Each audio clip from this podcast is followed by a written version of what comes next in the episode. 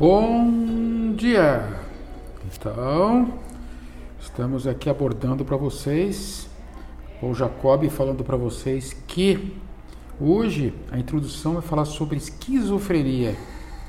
Ai, ai, ai, que coisa mais arriscada de falar, hein, doutor Paul?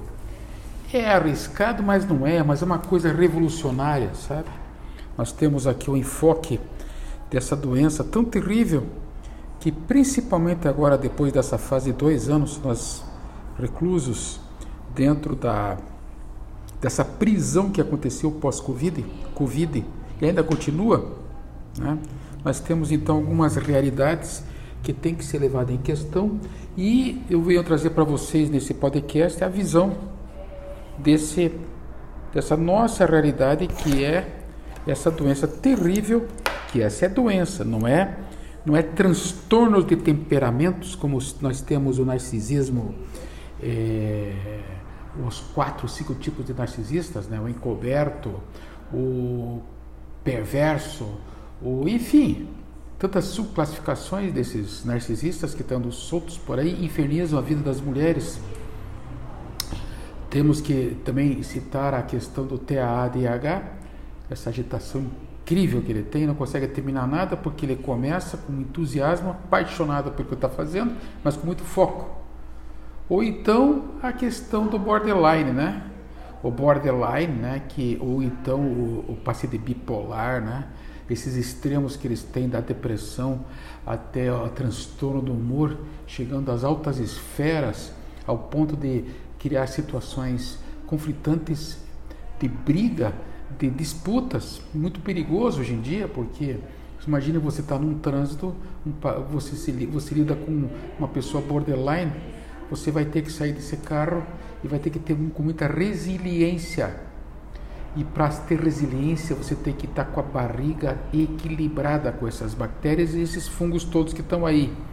Então, nesses processos de gatilho que a gente chama, que acontece dentro da nossa sociedade, sim, vocês têm a contribuição do seu microbioma intestinal, sabe?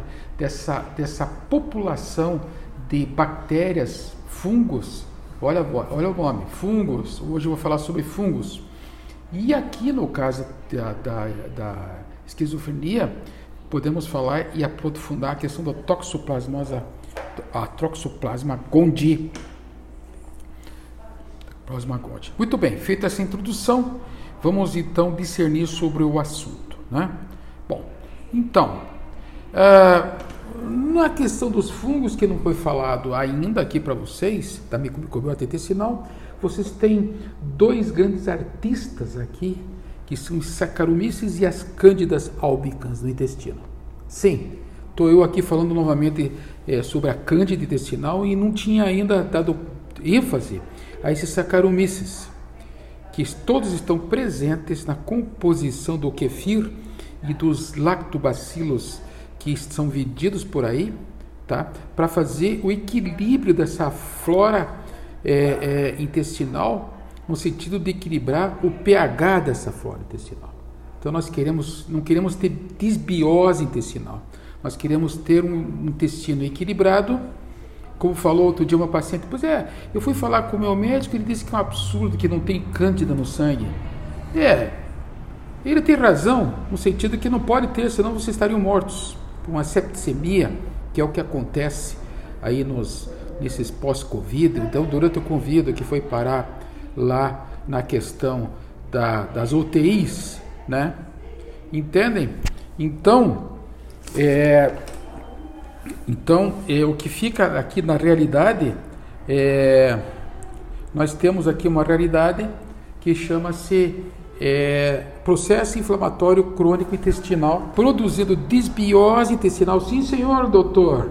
O senhor que disse que não tem isso no corpo da gente, tem desbiose sim tem predomínio dessa cândida. Essa cândida intestinal é produzida, ela produz uma série de sintomas, sinais que levam a diagnósticos médicos. Inclusive, se você quiser variar um pouquinho, vai desequilíbrio do diabetes e o desequilíbrio das artrites reumatoides. Bom, não quero entrar nessa subdivisão, posso até falar sobre isso numa outra oportunidade, né? Mas de repente fica aqui como um foco, tá? é, desse, dessa evolução da Candida albicans como geração de doenças como a doença de Crohn, essa doença terrível que eu já falei. Mas, como eu falei para vocês na introdução, vamos falar sobre a esquizofrenia, fatores genéticos e fatores não genéticos. Fatores genéticos, vocês sabem que não fica difícil achar na família desses pacientes história para contar, né? Mas os fatores não genéticos, de onde vem? Ah, doutor, eu acho que não tem nada a ver. Você vai falar com o meu psiquiatra e diz que é um absurdo. É, então eu estou fazendo um papel de, para variar, de boi de piranha, ou se vocês quiserem, bode expiatório, né? É o que leva a porrada e é culpado de tudo que acontece no desequilíbrio do ambiente, do grupo, né? Mas tudo bem, parece que essa é minha, minha função, meu karma. Mas tudo isso baseado em uma tese, são teses de trabalhos juntos que fizeram, é, se transformaram em conhecimentos hoje os mais recentes sobre esse enfoque dessa microbiota intestinal em relação ao comportamento. Mas o que, encontraram lá na esquizofrenia? Toxoplasma gondii. Esse bicho é um safado. Ele, a história lá dos gatos, cuidado com os gatos, a mamãe vai ter toxoplasmose, vai abortar. Cuidado, até tem que ter cuidado, mas coitado do gato, né? o problema está dentro de vocês. Mudem o pH, mudem a alimentação, comece a usar kefir de uma maneira rotineira ou mandem fazer na farmácia, como eu faço aqui, uma receita de lactobacilos para cada paciente especificamente, para cada doença especificamente, tá? Bom, tá. E daí? E daí que, em resumo, é isso: comer bem, mas nunca se esquecer essa história que vem de mil anos para cá, a nascer lá no Cáucaso, imaginem, tá? em que vocês podem produzir os seus próprios lactobacilos através da fermentação do leite, tá? E hoje tem essas técnicas todas modernas que eles acabam se traduzindo como kefir. Tudo bem? Tudo bem. Aí o que, que como é que você pode provar isso para mim?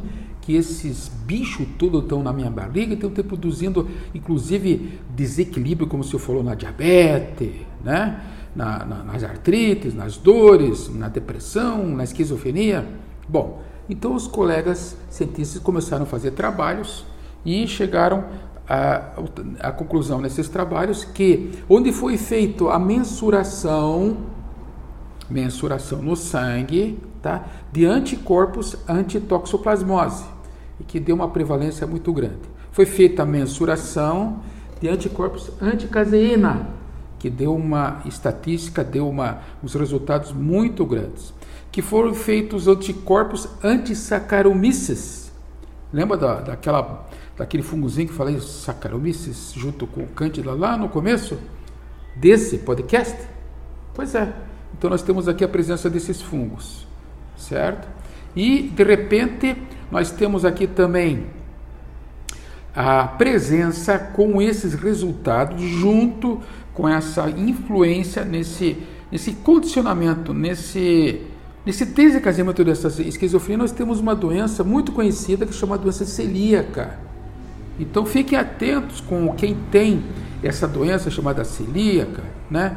É a relação é, em relação ao glúten, que esse glúten que para mim não considero alimentação, o glúten não é comida para mim, tá? Que ocorre a destruição das velocidades intestinais.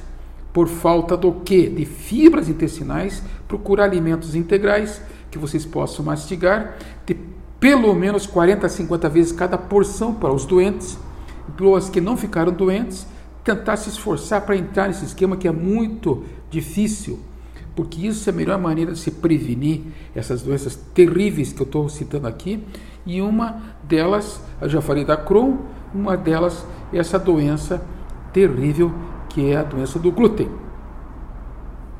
É, então, essa flora intestinal, ela muitas vezes ela é, ela é saudável, mas por um desequilíbrio é, XYZ, como eu tenho citado para vocês, para prevenir essas doenças, a gente entra para o resto da vida tomando esses leite velho e podre, como dizem que são os lactobacilos, por nome bonito, tá? Para vocês povoarem esse intestino de vocês. Tá, doutor, mas só isso que tem de opção? Isso a gente sabe. A vovozinha falou para nós que isso é importante. Não, senhora. Tá? No próximo podcast eu vou falar para vocês especificamente sobre transplante de intestino. É, gente, me aguardem. Aí vem coisa. E vou citar para vocês todas as doenças, em conclusão, todas as doenças que advêm e que podem ser curadas ou podem ser tratadas com esse transplante intestinal. Ok? Muito obrigado pela audiência de vocês. Eu estou aqui à disposição. Obrigado.